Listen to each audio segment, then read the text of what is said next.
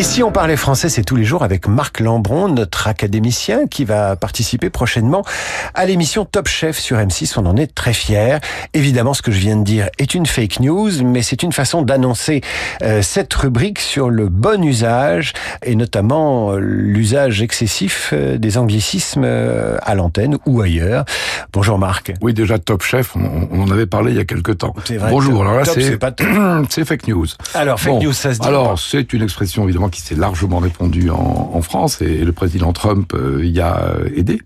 Et il semble que nombre de, commentateurs en France ont des difficultés pour lui trouver un équivalent. Alors je vais vous en proposer quelques-uns. Bobard, boniment, contre-vérité, infox, été forgé récemment, fausse information, mensonge, ragot, tromperie, information fallacieuse, trucage.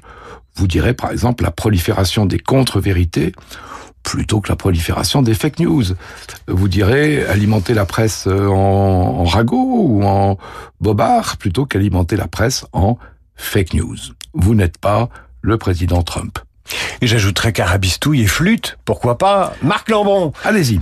Et si on parlait français avec euh, cet ouvrage de l'Académie française intitulé Dire, ne pas dire, qui est paru aux euh, éditions Philippe Ray, euh, promettez-moi que vous revenez demain et que ce n'est pas une vérité alternative. Bravo